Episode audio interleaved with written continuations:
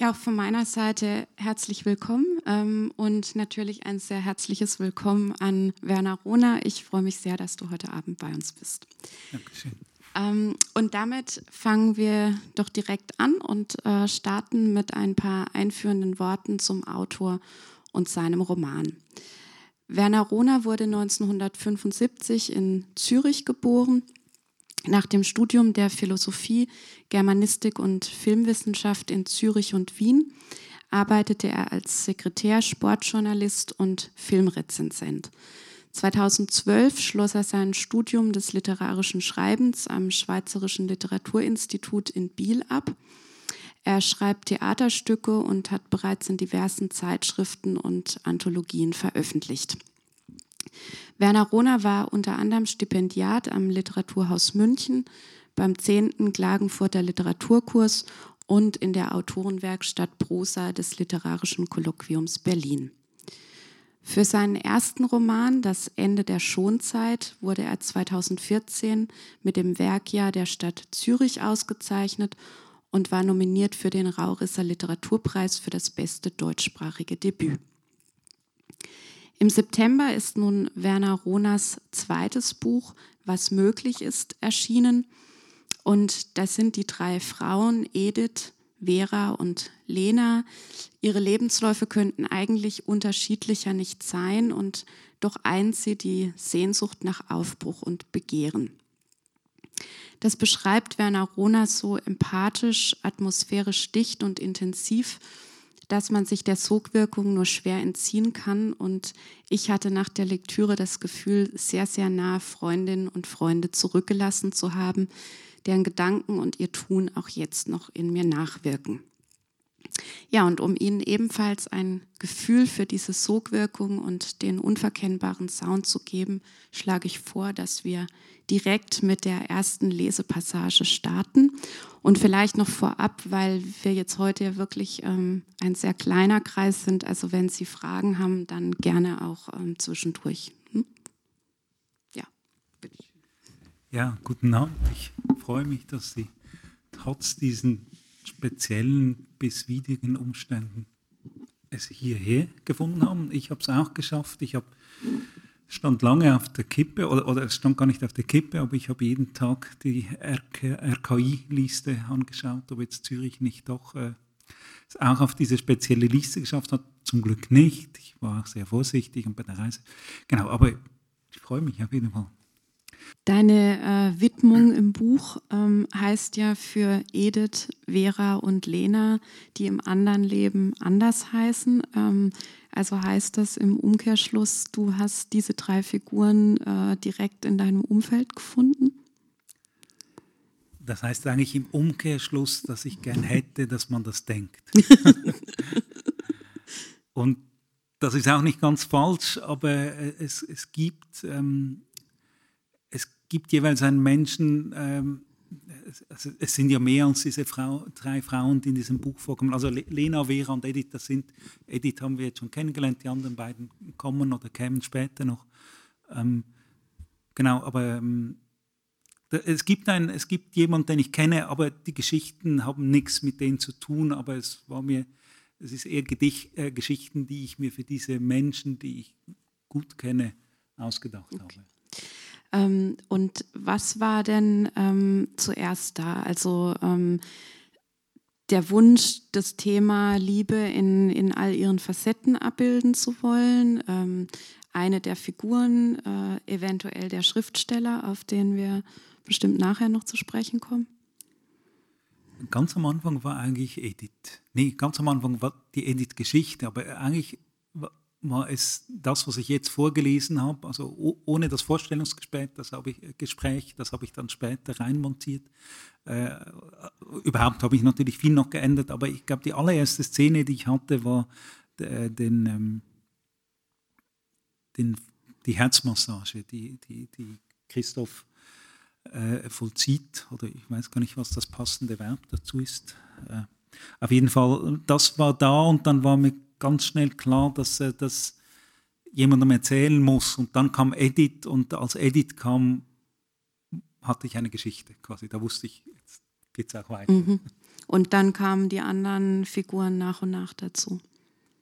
Genau, ja, das, das ist dann nicht so, dass ich dann immer einfach schreibe und dann kommen die alle, sondern dann kommt Edith und dann mit Edith kommt plötzlich sehr viel. Da kommt sofort, dass sie einen Sohn hat, da kommt sofort, äh, dass sie eine Tochter hatte, die später noch, also die nicht geboren oder doch, die geboren wurde, die gestorben ist. Das kommt dann sofort mit der Figur oder ein Teil davon kommt dann irgendwie. Äh, genau. Ähm, dann sind es ja ähm, irgendwie normale Lieben, ähm, die du beschreibst, aber doch in besonderen Konstellationen. Also man redet da unweigerlich irgendwie mit Anführungszeichen. Ähm, dass also wir haben Edith, 61 Jahre alt, äh, die mit ihrem deutlich jüngeren Partner, eben Christoph, den wir jetzt gerade kennengelernt haben, nach Marokko auswandern wird. Ähm, was ja immer noch nicht so ganz der Norm entspricht. Also älterer, ähm, ältere Frau, jüngerer Mann. Also so, dass man ja irgendwie unweigerlich mit diesen Kategorien operiert, also normal, besonders und so weiter.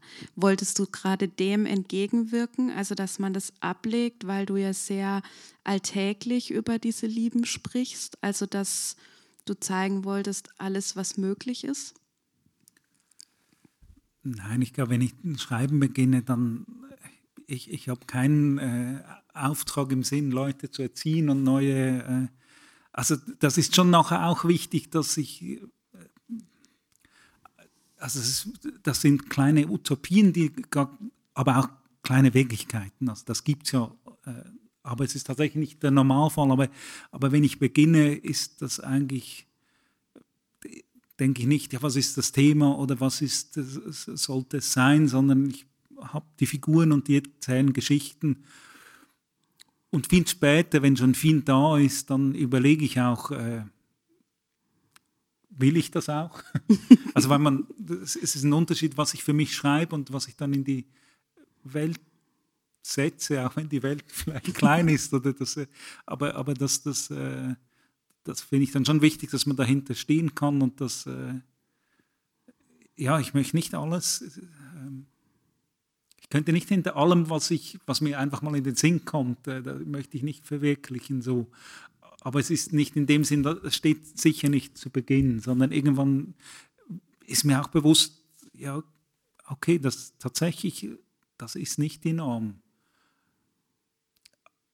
Aber für mich war es beim Schreiben die Norm. Also das, äh, also das aber schon diese, also das Buch bildet ja schon so eine gewisse Diversität ähm, ab, eben dieses, was, was alles möglich sein kann. Aber es war jetzt nichts, was für dich ähm, irgendwie anfänglich da war. Nicht als Thema, mhm. das gegen außen zu, äh, das ist dann wirklich so am Schluss, dann kommt auch der Titel und dann merkt man ja plötzlich auch, was das, die, die Sachen zusammenhält. Das ist beim Schreiben nicht immer so klar. das, äh, und, und, äh, und merkt, und dann, dann gestalte ich das auch noch im Text. Also es ist dann nicht so, dass dann jetzt, das ist alles zufällig passiert, sondern, aber es ist nicht die Initiierung, also es beginnt bei mir nicht damit. Mhm. So. Und äh, wenn jetzt so eine Figur wie, wie Edith, äh, die dann auftaucht, sprichst du dann, also lebt die dann auch für dich, während du schreibst? Oder lebst du mit diesen Figuren? Ja, ähm, also ich, ich schweife kurz ab, aber es hat mit, äh, ich, nächste Woche gibt's, lese ich in Zürich äh, meinen ersten Roman an drei Abenden einmal ganz vor. Und ich habe ihn nie mehr gelesen, seit, ich ihn, seit er veröffentlicht wurde, sondern ich habe Lesung gehalten, aber da tut man sehr ausgesuchte Ausschnitte. Und jetzt lese ich den das erste Mal seit sechs, sieben Jahren wieder und merke, obwohl Figuren auch äh, zum Teil ein Vorbild hatten beim Schreiben, wenn ich das jetzt lese, sehen die alle ganz anders aus, nämlich so, wie sie beschrieben sind. Also ich finde es eigentlich fast erstaunlich, dass das jetzt geschieht, dass ich die dann ähm, und jetzt beim Schreiben selbst ist es ist so eine Wechselwirkung. Manchmal ist es völlig, sind die real und, und, äh, und, und vor allem, wenn ich schreiben, heißt es schon auch immer sich selbst wiederlesen und wiederlesen, das, was man schon hat. Und da sind sie sehr real. Aber gleichzeitig ist mir natürlich klar, dass ich eine gestalterische Freiheit habe und, und diese Figur, wenn ich nicht will, dass diese Figur gerettet, jetzt die bei der Herzmassage, dann wird die nicht gerettet. Wenn Christoph aber schafft, das ist dann so eine Wechselwirkung, würde ich sagen, so zwischen dem, was ich will und dem, was die Figuren erzählen und dann es widerspricht sich aber meistens gar nicht so. Also wir müssen uns mhm. jetzt nicht irgendwie einigen. so. Also die leben schon, aber sie leben aber gleichzeitig.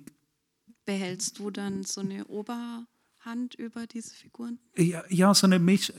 Die dieser Patrick Finneis, von dem ich, der, der hat immer mal gesagt, Schreiben sei so eine Mischung zwischen totaler Kontrolle und totalem Kontrollverlust. Und ich habe immer das Gefühl, es ist tatsächlich, bewegt es sich in diesen Extremen, dass man sich so dem hingeben muss und dann wieder auch zurücktreten und sagen, so, und jetzt bin ich der Chef und damit wir jetzt eine gute Dramaturgie hinkriegen, muss halt das jetzt zuerst dastehen. Und, und ich weiß, du willst es schon erzählen, aber kannst es nicht das Ende am Anfang erzählen. Oder vielleicht dann schon, das äh, äh, ist ja hier durchaus auch angelegt zum Teil. Aber es ist so eine Mischung. Ich habe wirklich das Gefühl, aber mehr so in Phasen, in manchen Phasen hat man überhaupt keine Kontrolle und ist es auch nicht gewollt, aber dann wieder versuche ich zu gestalten mhm. und, und, und, und, ja auch die Sprache und, und dann kommt auch noch das Lektorat und alles. Ne?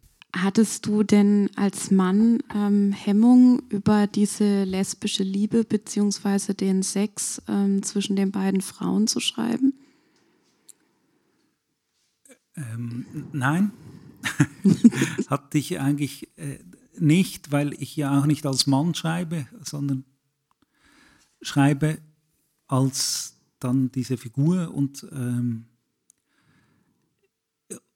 und es war auch klar, dass das zu dieser Geschichte gehört, also dass man es nicht auslassen kann äh, oder quasi nur, wie das sonst, sonst immer bis an die Schlafzimmer. Ich hatte, ich hatte sehr viel spät, also als ich schon viel weiter am Schreiben war, hatte ich plötzlich nicht Hemmungen, sondern Angst, quasi, dass, ich, dass ich halt dem nicht gerecht wurde oder, oder äh, irgendwelche Klischeevorstellungen bediene oder ähm, und es in dem Sinn auch nicht ganz wissen kann, obwohl ich das Gefühl habe, tatsächlich für diese Figuren kann, wenn nur ich sprechen, aber ähm, und habe es auch äh, eine Freundin gegeben, die äh, lesbisch ist, die mir das äh, gelesen hat. Und das Spannende war, später in der Geschichte, die gehen nach New York, Natalie und Vera zusammen, ähm, ganz frisch verliebt, aber also Gregor gibt es, äh, also sie sind noch, ist alle noch gleich.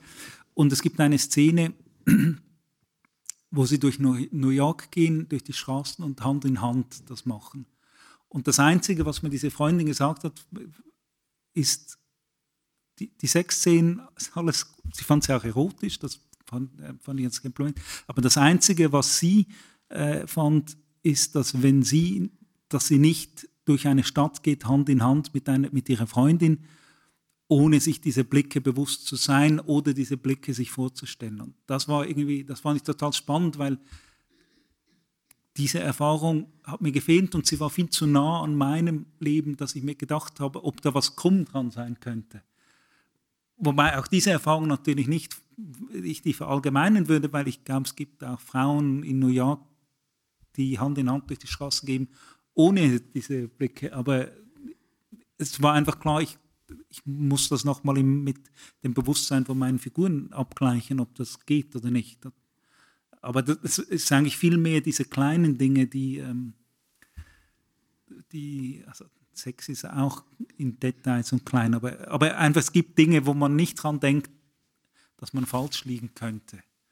Und, generell ähm, war da ähm, eine Angst bei dir spürbar, auch dass es Vorwürfe gibt, dass du als Mann ähm, dich jetzt dem Seelenleben drei oder eigentlich sind es ja vier Frauen ähm, näherst? Also dass dann irgendwie Vorwürfe kommen, das muss jetzt nicht ein Mann erklären?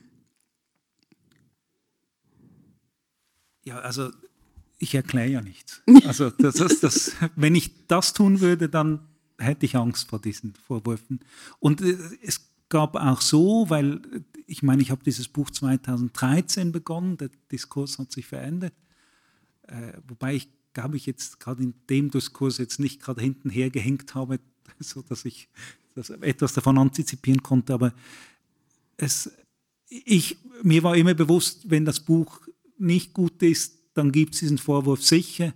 Und wenn es gut ist, oder gut, was heißt gut, wenn es dem gerecht wird, was es erzählen will, äh, dann wird es diesen Vorwurf nicht oder weniger geben. Es kann ihn immer geben, aber ich, ich habe mich so, ich habe es vielen Frauen äh, und auch Frauen, die ich nicht kannte, zum Lesen gegeben und ich, für die war das alle ohne die Frage vorzustellen, aber für die war das alle kein Thema. Und als ich sie dann gefragt habe, dann, dann haben sich die Frage, äh, glaube ich, auch gestellt. Aber ich habe das Gefühl, wenn ich das nicht könnte, dann kann ich nicht schreiben, weil ich tue mich ja immer anmaßen, in eine Figur zu versetzen, die ich nicht kenne. Und wenn ich die jetzt am Geschlecht äh, festmache, was für mich ein sehr äh,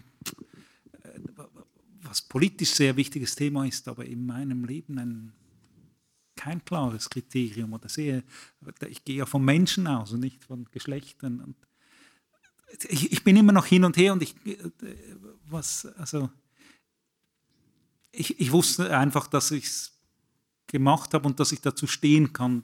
Aber die Angst ist immer, aber ich glaube von allen Richtungen, die Angst ist ja auch ist natürlich auch einfach, dass es schlecht ist. also davon. Ähm, ja, es ist, äh, weil du jetzt gerade auch so mit den ähm, Kategorien das oder das ähm, Geschlecht, dass, dass das für dich gar nicht so wichtig ist, weil es gibt ja in diesem Teil eben von Natalie und Vera, ähm, als sie in New York sind, ähm, diesen Gedanken von Natalie, dass sie sich fragt, ob sie jetzt quasi den weiblichen Part der Beziehung übernommen hat, weil sie Vera nach New York begleitet und wiederum Veras Arbeitgeber diese Dienstreise bezahlt. Also sind wir ähm, ja so geprägt irgendwie, dass wir selbst immer äh, schon in diesen ähm, ja auch ungerechten Strukturen denken? Sind wir bestimmt.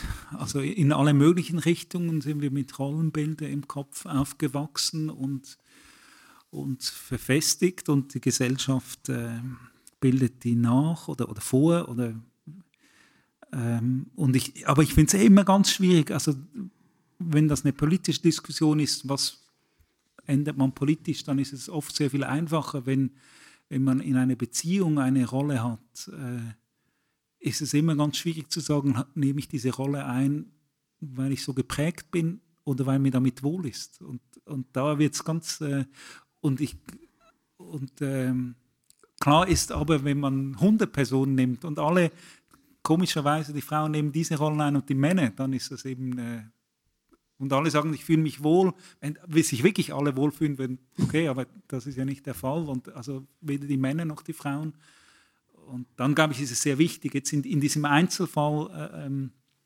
ist es, glaube ich, auch einfach eine Bewusstwerdung, dass es Rollen gibt und ob die sich jetzt verändern, wenn ich mit einer Frau zusammen bin oder einem Mann und will ich anders damit umgehen, weil aber sowieso äh, ihr ganzen, das Rollenverständnis von ihrem Leben ja auf den Kopf gestellt werden, weil ich habe das ja auch nicht als eine lesbische Liebesbeziehung, sondern plötzlich einfach das, noch eine Liebesbeziehung äh, geschrieben. Das, mhm. ja. Und jetzt gibt es ja ähm, diesen Schriftsteller Michael im Roman, der dann im dritten, in der dritten Erzählung, sage ich jetzt mal, ähm, auftaucht. Ähm, ist er sowas wie dein alter Ego? Nein. also, ich meine, ist klar, der lebt ein Schriftstellerleben, sehr nah ich lebe ein Schriftstellerleben also was auch immer das ist, aber ich lebe das gleiche Schriftstellerleben wie ihr. Äh, ich glaube, das ist eine, nicht nur eine Spielerei, aber es ist, äh,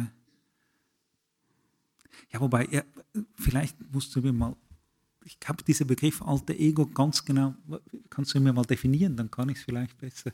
Naja, dein anderes Ich. Ein anderes Ich. Nein, weil da, dann würde ich sagen, da sind mir andere Figuren viel näher. So, aber, aber vom, aber gleichzeitig sind, äh, ich, aber was ich über das Schreiben erzähle, was er über Schreiben erzählt, sind natürlich manchmal, und es kommt dann auch der erste Roman, allerdings hat er schon zwei geschrieben äh, vor, also, da, das stimmt natürlich sehr viel mit meiner Biografie, aber es gibt dann extra, und das kann man, glaube ich, auch von außen überprüfen, Dinge, die nicht stimmen und das, das war auch einfach eine Lust damit zu spielen. Und gleichzeitig ist es aber auch die Chance, etwas über Prozesse, äh, die passieren im Schreiben oder im Erzählen, zu reflektieren, ohne das äh, eben zu erklären, sondern weil er sie wiederum erfährt in der dritten Geschichte. Weil er sagt ja zum Beispiel über das Schreiben, ähm, also ich zitiere, weil er insgeheim noch immer hoffte, durch sein Schreiben sein Leben zu verstehen und im besten Fall auch zu verändern, all dieses erfundene, überdramatisierte Leben, als ob in der Tragik gleichzeitig Wichtigkeit läge, das kam ihm plötzlich sinnlos vor. Ja, also das wäre sicher ein Teil von meiner Poetik.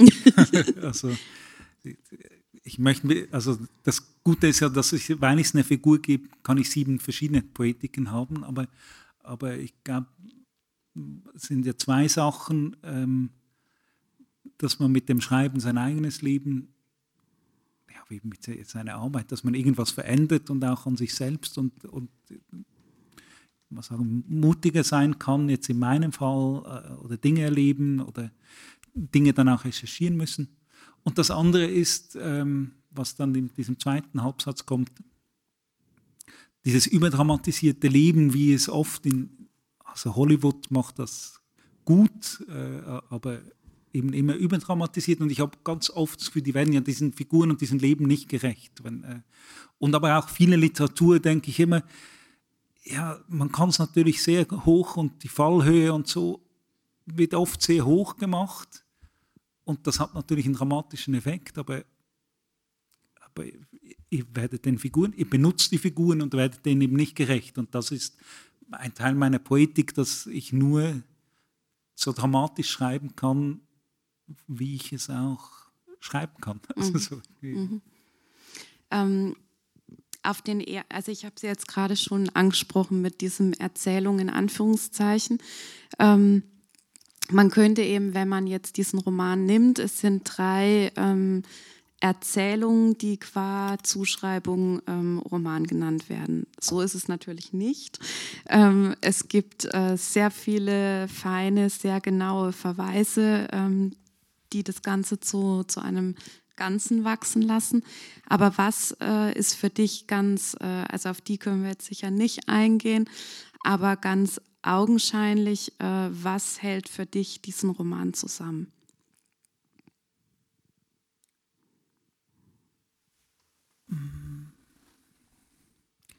Ja, augenscheinlich glaube ich nichts. also ich, ich, ich habe, weil, also meine erste Idee äh, an dem, am Verlag war, dass es ein Schuber ist mit drei Bändchen, die aber in einem ähm, Schuber sagt man, mhm. äh, sind. Und das wäre für mich die adäquate Form. Aber natürlich, also der Vorschlag Roman, da schreiben Verlage immer drauf, weil sie glauben, dass nur das sich verkauft. Man weiß nicht, ob es eine self-fulfilling prophecy ist oder ob es wirklich so ist, aber äh, ich ich habe immer für mich gedacht, es sind drei Romane. Es sind eigentlich drei Kurzromane oder gar nicht so kurz. Und für, dann hält sie für mich ganz, ähm, äh, hält sie die Sprache für mich als erstes zusammen. Die, die, es gibt einen Erzählton, der ähnlich ist. Es, gibt, es kommen ja eben Figuren in verschiedenen Geschichten auch wieder vor, auch wenn es nur in Nebensätzen sind. Äh, aber ich, ich glaube, dass ich, ich, ich könnte es jetzt nicht eben fest behaupten, dass es so ist. Allerdings ist die Erfahrung, was ich zurückkriege, ist, dass es so ist.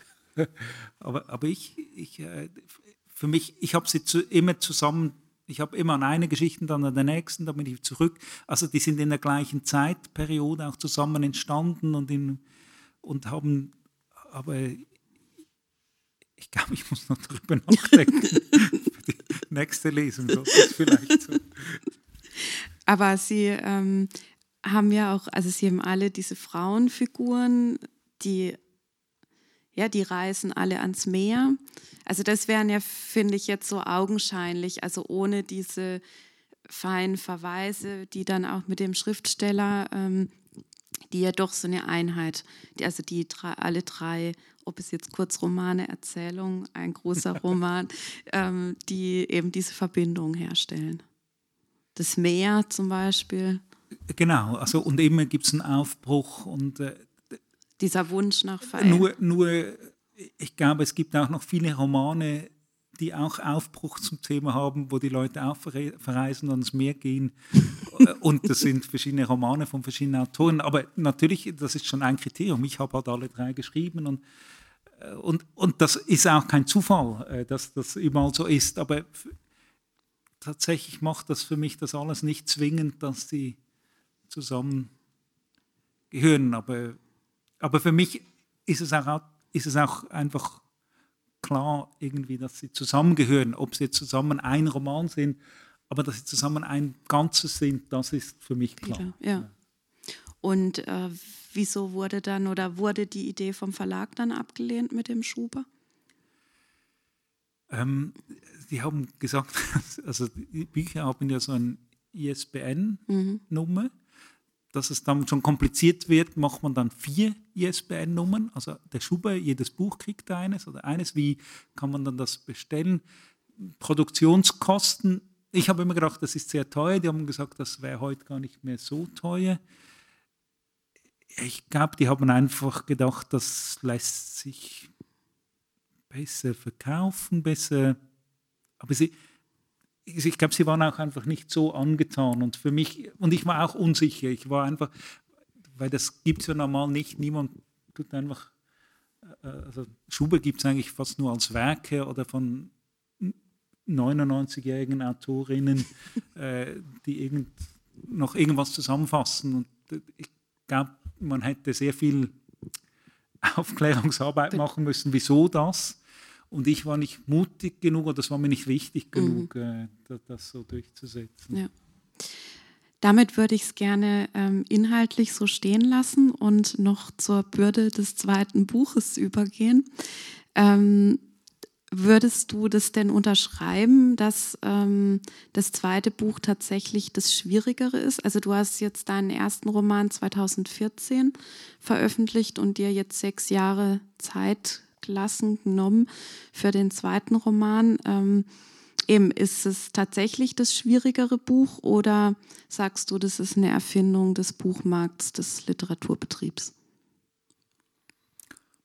Also, ich, ich meine, ich kenne Leute, bei denen das so war, aber ich könnte das für mich nicht unterschreiben. Es gibt schon, ich, mein erstes Buch wurde sehr gut besprochen, aber es war kein Hit oder keine also ich glaube, da war nicht äh, eine riesen Erwartung. Es war schon eine Erwartung so, ähm, aber, aber im Schreiben vergesse ich die dann sowieso. Es gibt dann die Momente dazwischen, aber zum Beispiel beim ersten Roman musste ich immer Angst haben, wird denn das veröffentlicht, finde ich. Da heißt es dann immer, äh, pro Verlag 1000 Manuskripte, eines wird vielleicht genommen und so. Und, äh, und dann ich, das fand ich viel schwieriger zu denken. Und ich habe im ersten Buch zehn Jahre geschrieben und zu denken, schreibt man zehn Jahre und am Schluss geht das in der, landet es in die Schublade.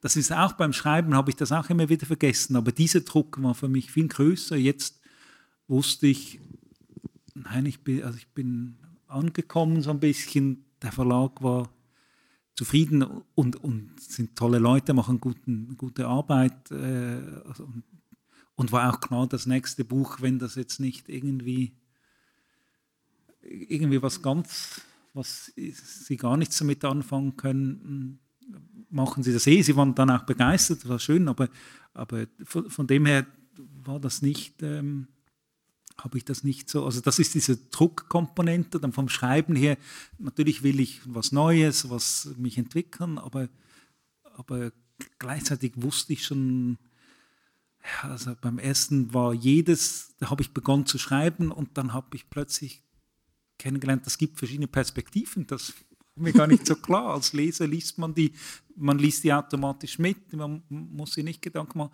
Dann lernt man sowas, da muss man das Ganze umschreiben von null. Also, und, und das hat man bei jedem Buch, glaube ich, wenn man so macht wie ich, will, dass was Neues kommt, wieder. Aber, aber es gibt schon diese totale Verunsicherung, die beim ersten Buch immer wieder kam durch, durch den Lernprozess, ähm, der dann auch eine Euphorie wieder war, den hatte ich nicht und in dem Sinn war es tatsächlich viel einfacher.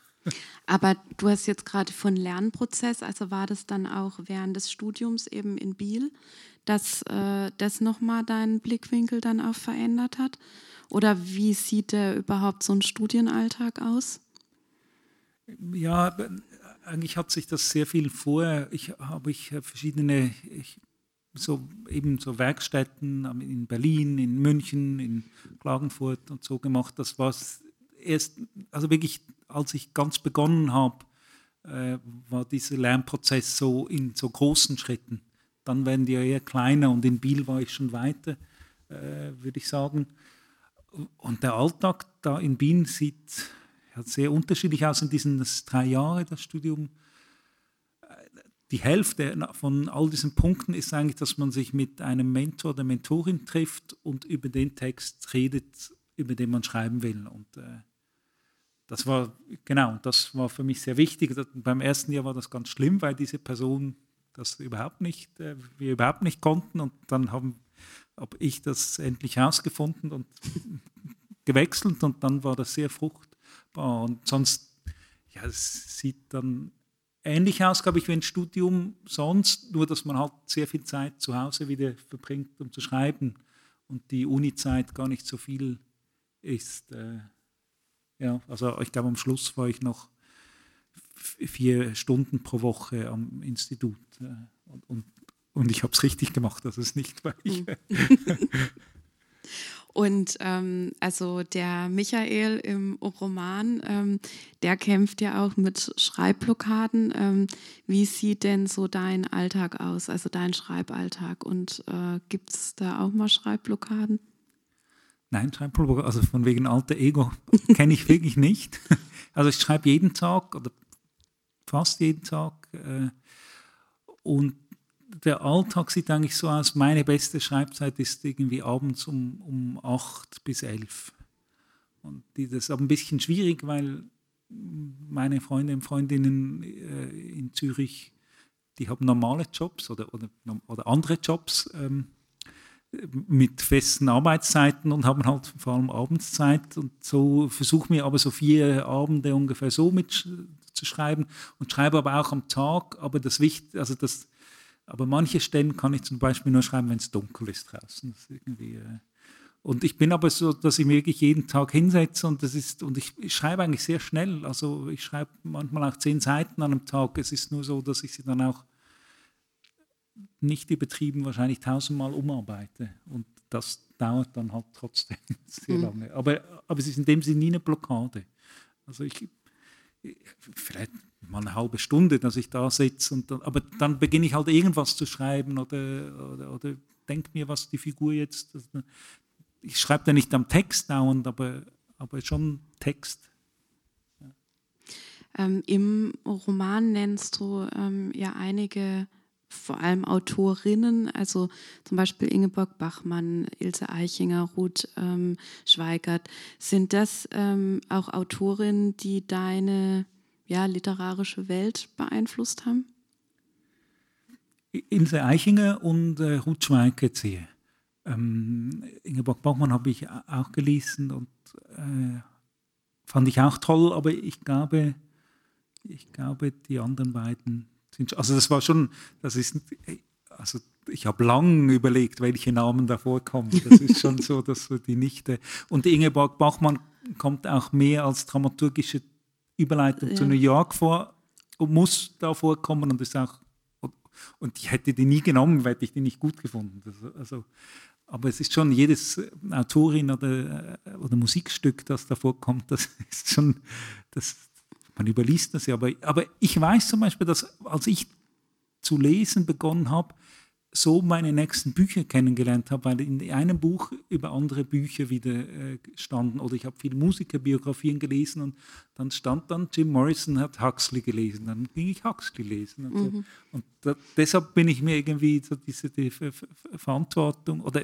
die Lust, es ist eigentlich eine große Lust und, äh, und, und schaue dann auch ja die Ingeborg Bachmann muss man auch nicht vorstellen, Ruth Schweikert, kennen auch viele, aber ist, ist auch schön, dass sie noch ja. so, so weiter ähm, auch schon quasi Sekundärliteratur in der Literatur gibt. Und gibt es denn noch weitere Autoren, Autorinnen, die dich da besonders ähm, geprägt haben oder beeinflusst? Ja, ich glaube, also auch drin vorkommt ja die Siri Hüstvedt mhm. und ich glaube, die ist sehr wichtig für das Erzählen für mich gewesen. Also ich lese die Bücher auch mit großer Lust, aber auch wie man, das ist eine Amerikanerin, die auf eine Art sehr klassisch erzählt und dann doch kommt immer ganz viel Kunst und dann erzählt sie immer ganz viel auch wie die Bilder. Sie beschreibt auch ellenlang Bilder, was ja aber toll, also aber die, die hat mich sehr geprägt ähm, im Sinn von Zugänglichkeit ohne Verlust. Oder, ja. Ähm, ja, Ben Lerner äh, lese ich, also dieses eine Buch, das heißt äh, 22.04 Uhr in Zahlen geschrieben. Das habe ich aber nach, nach diesem Buch, die, das finde ich ganz, äh, also ich, ich kann noch lange aufzählen wahrscheinlich. du kannst gerne noch. das habe ich noch.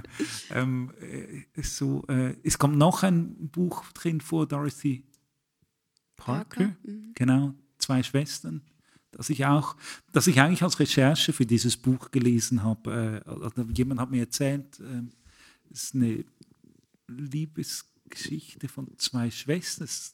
Ich will es irgendwie nicht ganz schubladisieren, aber es ist irgendwie eine große Anziehung auch zwischen diesen zwei Frauen, aber es ist auch äh, die eine heiratet. Das war jetzt gar nicht so, das hat mich einfach extrem, ähm, es war ein tolles Buch einfach. Es ist nicht immer ganz klar, was beeinflusst mich und was ist einfach toll. So, es gibt schon so Leute, wo ich denke, da schaue ich Dinge ab und andere, andere auch, wo ich es gar nicht will. Aber jetzt zum Beispiel habe ich gerade gelesen, äh, dass äh, äh, Valeria Luiselli, ähm, nee, ähm, das Archiv der verlorenen Kinder. Und die beschreibt Kinder darin ähm, so toll, wie ich es noch nie gelesen habe. Und das werde, falls ich je wieder Kinder in Bücher schreibe, ist klar, ich gehe das Buch wieder lesen. So. Mhm. Und das führt mich jetzt auch zu meiner letzten Frage. Ähm, gibt es denn schon ein neues Projekt, an dem du arbeitest? Äh, also ist es sehr konkret oder ist es alles noch äh, vage? Also apropos Kinder, es gibt ein Kinderbuch, das ich, das habe ich im Sommer fertig geschrieben. Also. aber das ist ja nicht über Kinder, also natürlich auch über Kinder, aber es ist wirklich ein Kinderbuch, das jetzt fertig ist und jetzt äh sucht die Agentur einen Verlag dieser Tage, müsste das angeboten werden. In dem Sinn, das ist fertig und an dem habe ich eigentlich parallel auch die letzten fünf Jahre immer, wenn, wenn ich Pausen brauchte oder was anderes, oder auch, das war eine große Lust, weil da, da in, in, diesem, es kann ja hier auch alles passieren, aber in, kind, in dem, so wie ich das Kinderbuch schreibe, kann noch viel mehr alles passieren. Also, so. Mhm. Und das ist manchmal eine, ja, eine Befreiung, das auch, oder, oder man denkt, man hat so eine Seite und die muss jetzt auch noch wohin, aber in diesem Buch hat sie vielleicht so keinen Platz. Genau, und ich schreibe auch sonst ich, an vielen Dingen noch tatsächlich immer gleichzeitig, aber, aber nichts, was so ganz klar ist, was, wo ich dann auch weiß, das mache ich dann auch, bringe ich zu Ende. Mhm. Ja. ja, gibt es von Ihrer Seite Fragen? Dann wäre jetzt die Gelegenheit. Warum Marokko? also warum die dahin? ähm, also die, die ähm, Schreibgeschichte ist eigentlich äh, relativ banal, dass ich einen Freund habe, der Christoph heißt, der aber nichts mit diesem Mann zu tun hat, der ein Haus in Dharamsasa hat, äh, außerhalb von Essaouira, und mir ganz viel davon erzählt hat. Und im Schreibprozess war so klar, die gehen wohin, wo es nicht zu weit, aber eine gewisse Fremde haben soll und habe viel geschrieben und dann, aber ich war nie in Marokko und dann habe ich gedacht, das geht natürlich nicht und bin dann einen Monat dahin. Aber warum Marokko ist nicht, das ergibt sich im Schreibprozess eigentlich innerhalb von einer Sekunde. Und dann später schaue ich dann, ja, passt denn das wirklich so? Und da passt es oft, weil es ja aus diesem Prozess rauskommt. Aber hier war zum Beispiel sicher klar, ja, wenn ich dann da hingehe und da ist, äh, es passt nicht mehr, dann passt es nicht mehr. Aber die Frage, warum, ist tatsächlich eine Sekunde und, und ich habe vielleicht eine Woche vor mit Christoph gesprochen oder so, das weiß ich jetzt nicht mehr, aber ja. Und nachher war ich sehr froh damit, als ich dann da war. So, aber ich musste auch viel ändern. Also so. Ich wollte mich eigentlich in erster Linie bei Ihnen beiden bedanken. Das war jetzt so schön. Sie haben mit Ihren Fragen so tolle Fragen, so schöne Vorlagen gegeben. Und für mich war es jetzt ein Genuss, Ihnen zuzuhören, wie, wie differenziert, wie poetisch, wie einfühlsam Sie über Ihre Arbeit und über die Entstehung gesprochen haben wo man nachvollziehen kann, oh ja, das ist der Verfasser dieses Buches. Also wäre jetzt schon für mich so ein kleines Buch gewesen, mal jemand zuzuhören, der so offen und differenziert und sensibel über die Arbeit spricht. Das ist, das ist nicht äh, üblich. Also das war jetzt für mich, ich bin froh, dass ich zu falsch ja, genau. die richtige Veranstaltung gekommen bin. Also herzlichen Dank an Sie beide. Ich fand das wunderschön. Also wir sind wirklich alle privilegiert, die wir hier sitzen. Und ist das ein Podcast? Bekommen die anderen das auch? Nee, ist ein Podcast. Doch. Ja. Ach, dann ist schön. kommen noch viele in den Genuss. Also vielen Dank. Okay. Ja, ja gut, dann äh, vielen Dank für dein Kommen. Ähm, Ihnen auch vielen Dank fürs Kommen. Es gibt heute, glaube ich, keinen Bücherverkauf leider, ähm, aber ähm, am besten beim lokalen Buchhändler, der lokalen Buchhändlerin um die Ecke besorgen. Es ist wirklich ein sehr besonderes, eindrückliches Buch. Und am 10. November geht es in der Reihe äh, weiter mit Pierre Jarawan hoffentlich. also drücken wir die Daumen. Ähm, also ähm, ja, sich rechtzeitig anmelden und jetzt noch einen schönen Abend. Dankeschön. Schönen Abend.